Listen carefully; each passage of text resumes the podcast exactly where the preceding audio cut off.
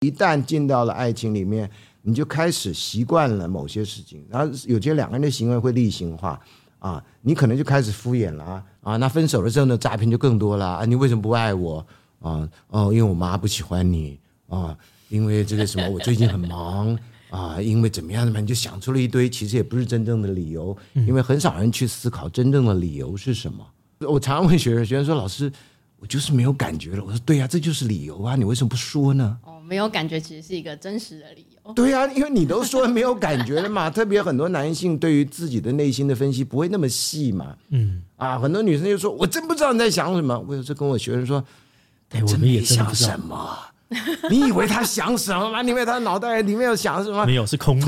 对，嗨，Hello，大家好，我是志奇，那欢迎大家收听今天的强者我朋友。今天的客座主持人呢是我们的计划欢欢。Hello，大家好。那我们今天的来宾呢是台湾大学社会学系的名誉教授孙中信老师，请老师跟我们的观众打个招呼好吗？大家好。好，周老师在台大开过一门非常有名的爱情社会学，所以老师呢应该可以算是这个爱情界里面的强者我朋友。没错。但除了爱情之外呢，老师最近好像也对诈骗很有兴趣，所以呢研究了这个人类古今中外的历史，出了一本新书，叫做《诈骗社会学》。所以今天我们打算跟老师一起来聊聊这个爱情的骗子。那一开始我们想问问，就是老师，你第一年开这个爱情社会学的时候是一九九六年，对不对？对，这个时间点超级早诶，是因为老师对爱情很感兴趣，所以才开这堂课吗？其实你看我的年纪，对你们来讲是很早，对我来讲已经很晚了啊！因为一九九九六年的时候，我已经快四十岁了。哦，原来如此。对，所以对我来讲是很晚。但是爱情这个事情，很多人都有困扰嘛。嗯。不同世代人都有困扰，但是我们在学校教书的人都认为，哎，有困扰就学习吧。你就是因为不会所以要学。那我要学，有没有人要教？哦。这是最大的困扰，对吧？嗯。因为在大学里面。常常不会有这种，可能有些人认为是鸡毛蒜皮的小事哦，不是学术界里面该探讨的事情。因为我大学时候失恋，老师觉得男孩子们失恋算什么呢？他也不会去安慰你，也不会去疏导你，也不会让你有一个更大的视野去看整个爱情的事情。啊，他就是用这种方式，非常权威的方式告诉你，不要管这事，男生不应该注意这种小细节啊，你就往前走，自然有个人在前面等着你，这样啊，呃，就类似这样。那没想到我每次前面等的都是让我伤心的人啊啊，前面还有人啊，前面还有人啊，再一个再一个这样，前仆后继，我们姓孙的大概都得搞十次才会成功。这可以播吗？可以可以。有人知道这种梗吗？知道了，这一定知道了，知道了。好吧，所以呃，对你们来讲是早了，嗯、但是这是一直是很多人的困扰了。没错啊，那诈骗的问题也是嘛。诈骗的问题，我后来开的时候，呃，完全不忐忑，因为我已经开过前面很多课，不只是爱情而已啊。我爱情还开了三部曲啊，因为那开的时间非常长。那还有幽默社会学，还有比较严肃一点的知识社会学。我还开了一门课叫孔子啊，我觉得我们这行大概少数孔子专家，但我不是历史学家，我也不是文学文学院的啊，所以我我做很多是我个人有兴趣的事情，而且我有兴趣的人通常是我认为很重要的事情。嗯啊，如果有点开风气之先。那也是因为我希望更多人能来关注这个议题，因为这个议题实在是让很多人很困扰，然后没有地方可以学习啊，所以诈骗的问题也是这样。懂。所以最近是为什么开始对诈骗感到有兴趣？也不是最近，我的很多兴趣都是同时发展，那就是我的兴趣太广泛了，所以要等到有时间安排啊，还有就要比较成熟的时候。我爱情社会学大概是教完十五年，我才放上网，嗯啊，然后才发展出爱情的三部曲啊。那其实这已经很晚了，但是我教了十五年，我认为大概没有什么太多新的东西我可以教了啊。我十五年每年都很认真啊，所以呢，我后来就呃，再加上很多人都说修不到我的课。那这让我其实是很伤心的事情，因为我要教，就是希望有人要学嘛，需要的人都可以学得到。对，没有错。然后有需要的人反而学不到，然后修到的人不一定需要，那这个我觉得供需不平衡嘛。哦。所以在二零一三年，学校开创了这个开放式课程，然后他们是第一批是先从学生的教学评鉴里面来看到我的课很受欢迎。啊，因为大部分的老师不会注意这种课的，很多人认为这种课就是一个骗小孩的课，嗯啊，那我都不辩解了，我没什么好辩解的嘛。那你不是小孩，你不想被我骗，fine。那你想学，OK，对吧？我这人就是这样，对啊。那很多人对你说的对，对你说的都对。对，谢谢，真心不骗哈。呃，所以呃，我就我就开了这门课，所以后来的课大概都是教过五六遍以上。那后来因为这些课我我放了十门课在台大开放式课程上，全部免费，全部完整的原来的讲义啊。呃，所以我是希望我要教你什么时候学都可以。我觉得我们现在的制度最大的问题，就是你必须在某个时间、某个定点、某个年纪学习。嗯，我觉得我要教的东西，可能是你当初在大学没有机会碰到，那你在人生某个阶段，你忽然间觉得想学了，那你去学。所以那个课程放上网以后呢，呃，很多人在 睡前学习、做菜的时候学习、开车的时候学习，然后加上这个课呢，因为大陆有转载，还有其他华人地区都听得到，所以我就呃收了很多的粉丝这样的啊，呃，有人就会写信给我，嗯，那我大概每一个人都回，台湾的人也有人写信给我，大陆也有，美国也有，法国也有，新加坡也有，只要有华人地方，大家都有人写信给我。那很幸运的，以前。有交流的时候，写信给我的人，我常常不知道为什么，在下个礼拜或下个月，我就会到他的城市去，然后我就会见到他。哦，很有趣哦。对对对，所以对我来讲也是一个额外很神奇的收获，这样啊。那这个诈骗社会学是最后我要退休了啊，退休前几年刚好又碰上疫情，很不幸。可是当时开这门课的时候还没有疫情啊，所以我开了三次吧。那开了三次退休以后，我觉得这个议题啊，好像很多人有兴趣，那我就更花一点时间再多看一点书，整理了出版了，是经过很多讨论，因为有些议题，呃，我我谈了，但是谈的不够深入，所以并没有放到书里面。嗯，啊，那有些议题刚好是有时代性啊，就刚好发生。譬如说我我的教学里面有一段是讲科学诈骗的，啊，论文抄袭的。那 那个我从学生时代在以前就学过这个，我对这个论文抄袭、科学界的抄袭事件非常非常有兴趣。我看了很多资料，那那个后来也没有弄成书，因为好像离大家比较远。但是没想到政坛上就爆出了一堆人的论文抄袭的事情，对吧？所以这个是有一点尴尬的。但是我这本书出来，很多人想到的是说，哎呀，是不是因为柬埔寨啊，或者大陆所谓缅北的诈骗集团你才写的？我说不是。其实因为这个事情新闻都有报道啊，新闻有报道的事情或者维基百科能够查到的事情，我基本上是不会写的，因为我写了没有用啊。你直接看那个写的比我还详细。那我对金钱的事情一向不太关心，我关心是身边的事情。我只是想借这个，我们让我们自己来了解我们生活中间我们自己还有我们自己身边的人啊，有多多少少都在从事知觉或不知觉的从事着欺骗或说谎的行为啊。所以我会把这个，那这次有机会出版那本书就是这样来的。了解。那如果结合这两个主题，那老师会觉得怎样的东西算是爱情诈骗？爱情是一个过程，跟诈骗是一样，都是一个过程。爱情跟诈骗某种程度也是因应了人的需要而发生的啊。所以，呃，其实我们先讲那个诈骗好了。诈骗是根据我们对人的信赖才产生的。没有信赖，就绝对不会有诈骗，嗯，也不会有欺骗。啊，哎，这个人社会，就人类社会是绝对不可能出现的啊。所以，信赖是我们生活中很重要的因素，重要到你都没有察觉啊。比如说，你早上一起来，你吃的东西，你一定要相信它是安全的啊，不然的话，你要像神农尝百草那样，每个人重新来一遍，这是不可能的。你一定要相信大众节约系统是运作是对的，不然的话，你今天出门你怎么办？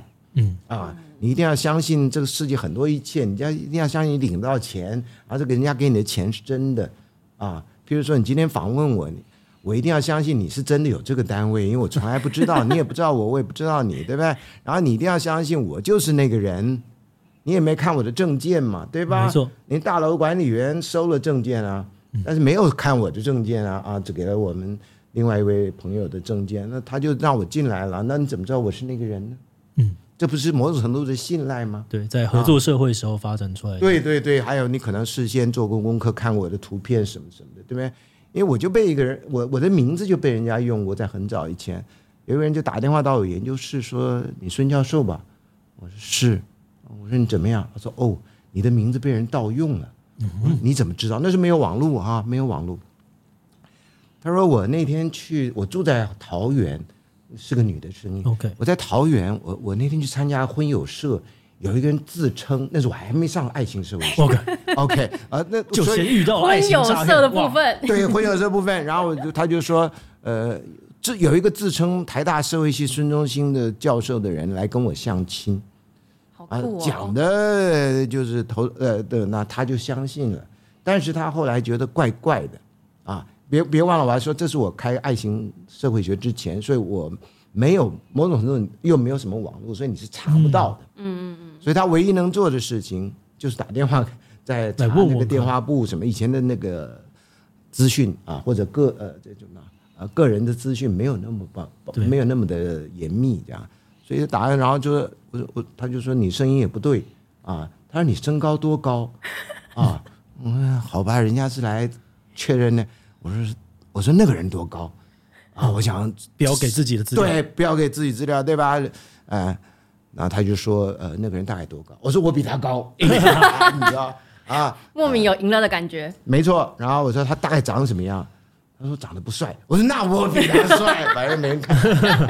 所以他说，反正从声音听就不是你了。懂？哎，就是确认了一个诈骗的事情，有有这样的经验，这样子了解。那这种爱情骗子可能就是有，例如说被欺骗感情，或者是被大家玩弄嘛。那比较糟糕的，可能就是遇到劈腿啊，或者是比较轻微的这种交友软体的照片跟本人长得不一样。老师的角度会觉得，像这样子也算是诈骗的一种吗？哦，是是，我刚刚没有讲完的地方是从开始会有诈骗，持续的过程会有诈骗。如果两人在一起，嗯、那如果两人在一起最后结束了，也会有诈骗。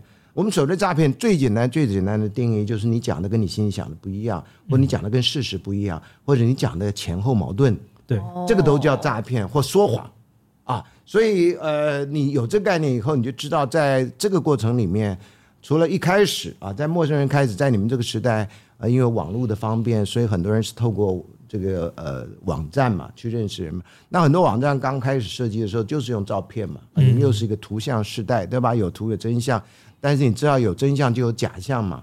啊，现在图大部分都是假象多嘛，对。不对？又能有 P 图技巧，大陆还可以什么呃什么什么什么 AI 生成，不是 AI 生成而已，它还可以叫什么美肌美颜。哦，啊，对，没开美肌啊什么之类的。啊，那好吧啊，那所以这个在研究里面啊，我的书都是根据社会科学，在男女交往的时候，在一开始认识的时候，男生会在。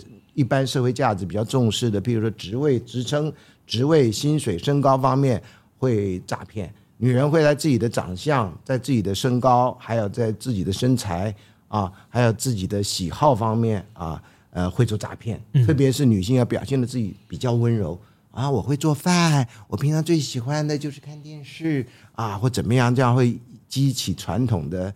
一般是社会价值，大家希望的方式。对，然后因为这样比较容易交到朋友嘛。如果你跟人家说我是个纯，我是一个十足的女性主义者，你大概只能在某些团体里面受欢迎。所以一开始会有这个。那我现在也听说过，我的学生里面有人参加一个，上了一个呃交友软体，他是不放照片的，前一个月不放照片，嗯，然后他就这样找到了人，然后最后结婚了。哇啊！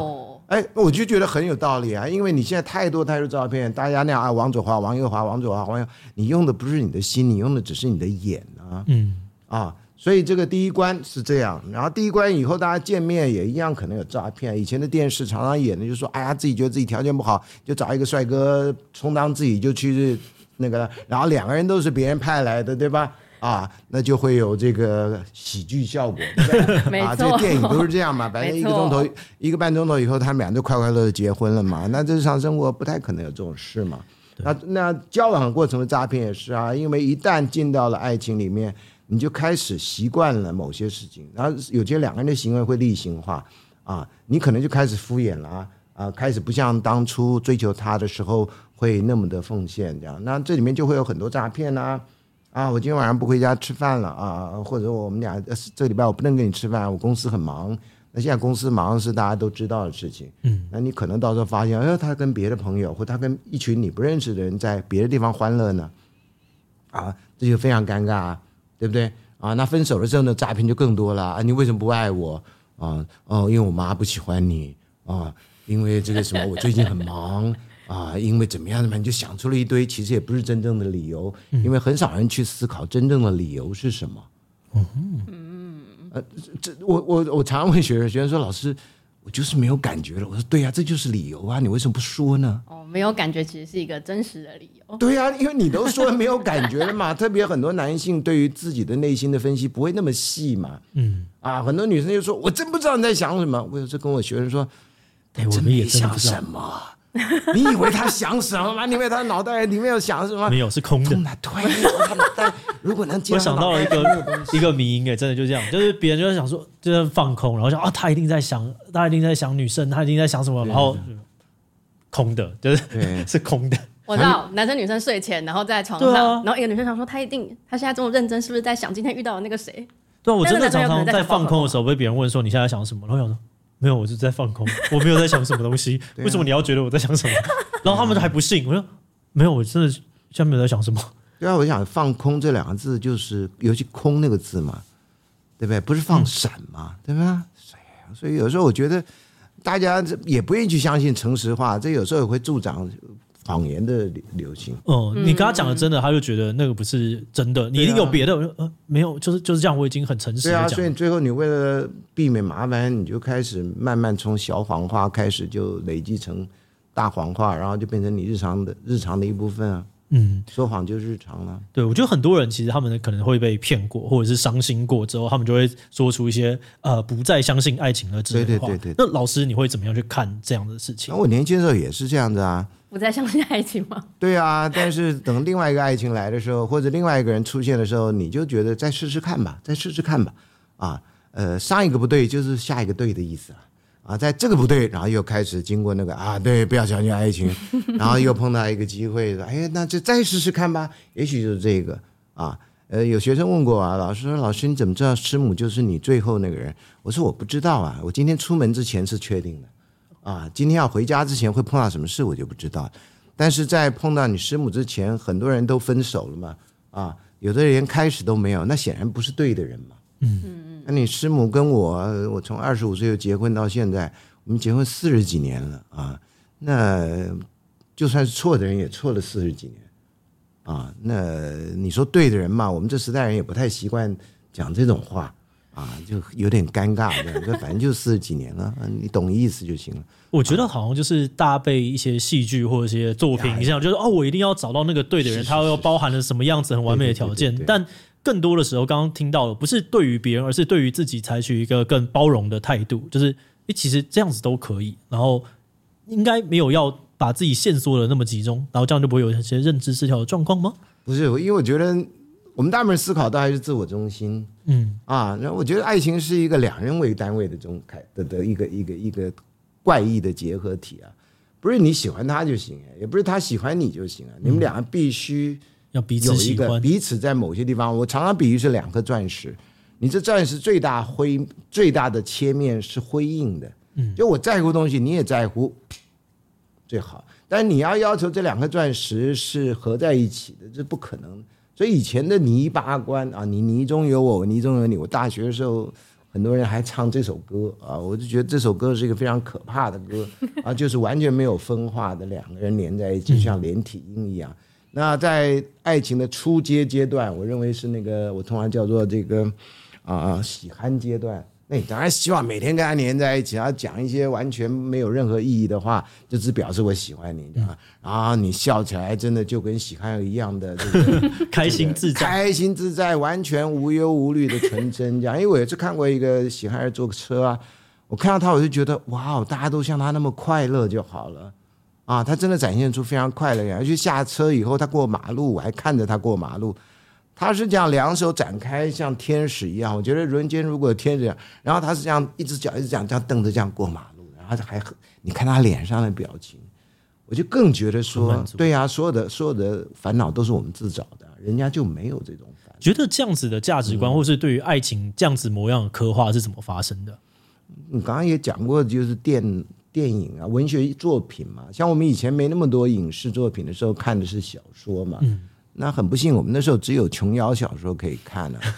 那那个你现在看都是蛮变态的啊啊！那你连演的剧都还红，然后有一阵子在大陆也非常红，这样我觉得那是都是很变态，因为没有人告诉我们常态是什么嘛。嗯啊，正常的爱情真的就是一杯淡淡的开水补充你平常一样，但我们总希望刚才什么是跟烈火烧成烈火啊，或者呃总要有一些什么哇鲜花出现啊，什么那种非常。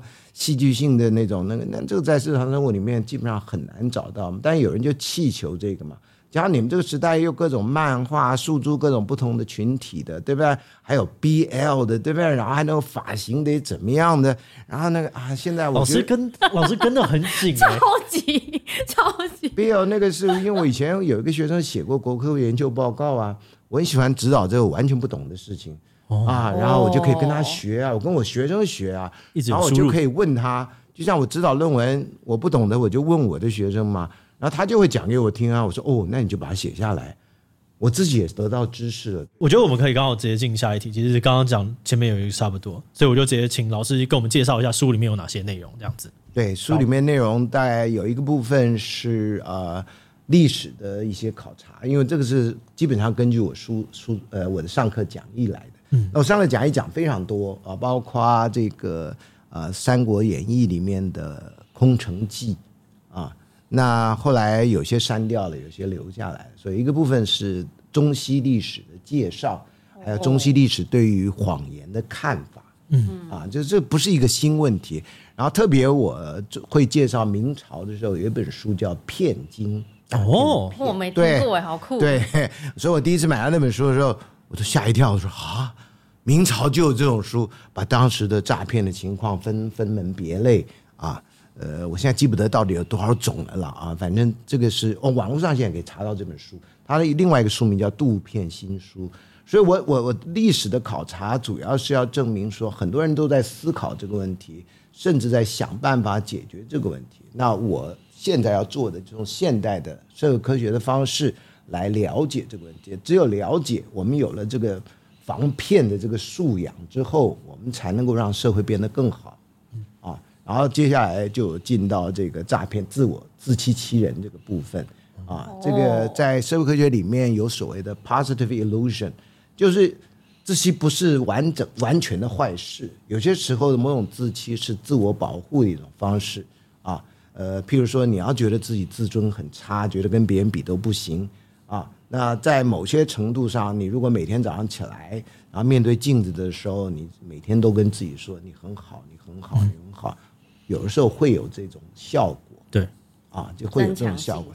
对，但是那个不是可以扩大很大。你得了癌症末期，你还跟他说你没病，你没病，你没病，啊，你最后可能就死在镜子前面啊。所以这个不能过度的夸大这样的啊。那大部分人的自欺都是不自觉的。啊，还有就是拿别的理由来遮掩欺人的这件事情，譬如爸妈常常在跟对小孩，老师常常在对学生，国家常常对国民的，都说我是为了你们那其实是为了自己比较方便。呃，是不是这样？我不知道。但是为了我们好，如果我们是未成年，可能你还说得过去。如果我已经是成年人，你是不是该跟我沟通一下，也征求我的同意说，说对，我希望你这样对我好。而不是你单方面的觉得我这样是为你好，但我感受不到。哦，爱情里面也常常有这种事啊，啊，我刚刚讲到中间那一段，然后有时候要确认你是不是每天爱我啊，所以有些人我也听到媒体上有人说，某些艺人夫妻会每天重复说我爱你，然后每天讲完这句话会有一个吻这样的啊，呃，这种情况不太容易啊，因为你每天心情会不太一样，所以他能那样做，我真是佩服到完全不。完全不行的地步啊！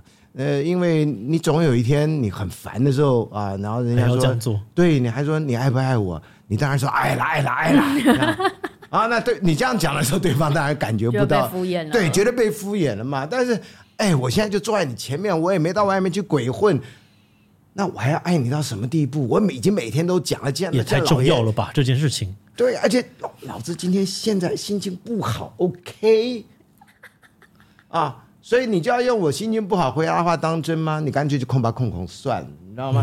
嗯、啊，所以像这种也很容易说，你为了要确认这个，你就是已经到了某种程度无理取闹的地步。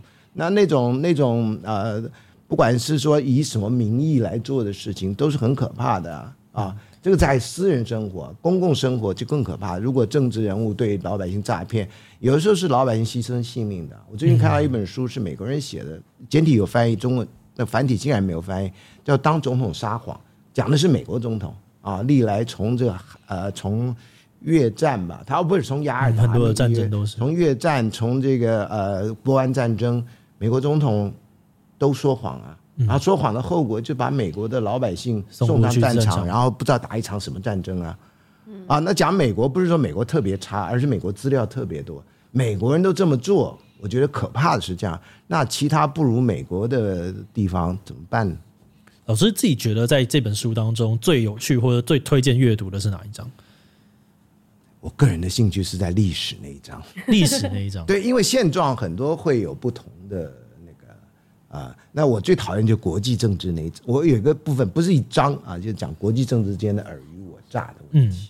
啊，那那个部分我实在是不太喜欢那一章啊。我不喜欢不是我写的不好，而是说那个内容实在是让我觉得非常难过啊。因为呃，这这我的书里面也有参考别人的想法，就原来就两个立场嘛，这政治本来就是尔虞我诈嘛。啊，另外一个说政治还是希望能够有一个道德坚持嘛，啊。那你想尔虞我诈的结果在人类历史上就是战争嘛？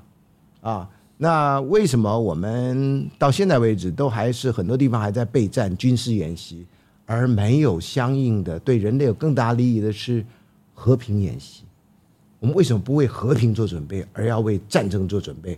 然后政府的说法不是说我们政府啊，我说这种都告诉你啊，只有战争才能导致和平。那你说这句话，你要信就信吧，啊，啊，这是一个可，这是一个绝对有有争议的一个问题。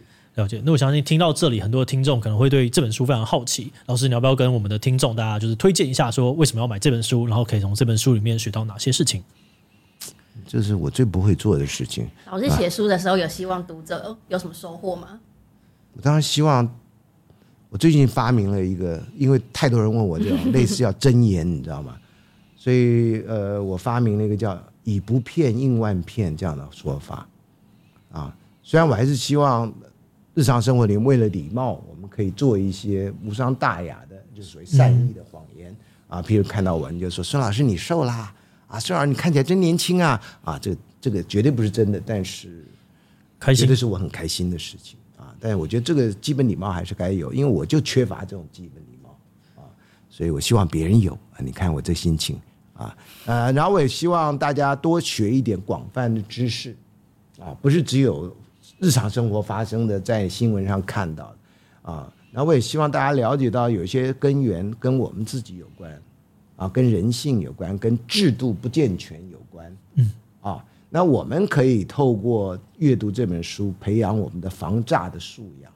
但是呢，像这个它是绝对不够的，因为很多诈骗集团的那个能力是超乎我们，非常非常新，那就需要政府的力量去去阻止他们。那我们个人是做不到啊。那还有就是我们能做到，就是我们选择一个道德立场，就是我刚刚讲以不骗应万骗啊。或者我最近有一个有一个贴图上面写真心不骗，我也不知道原来大概什么意思。我觉得这句话也不错，比我的以不骗应万骗字要少一点。所以，我希望我们都能够立志，真的不到生死存亡关头，不必用骗，就掌握好那个时机点。对对对，OK，好，那今天很谢谢孙老师来跟我们聊天，那今天就这样子啦，大家拜拜，拜拜，拜拜。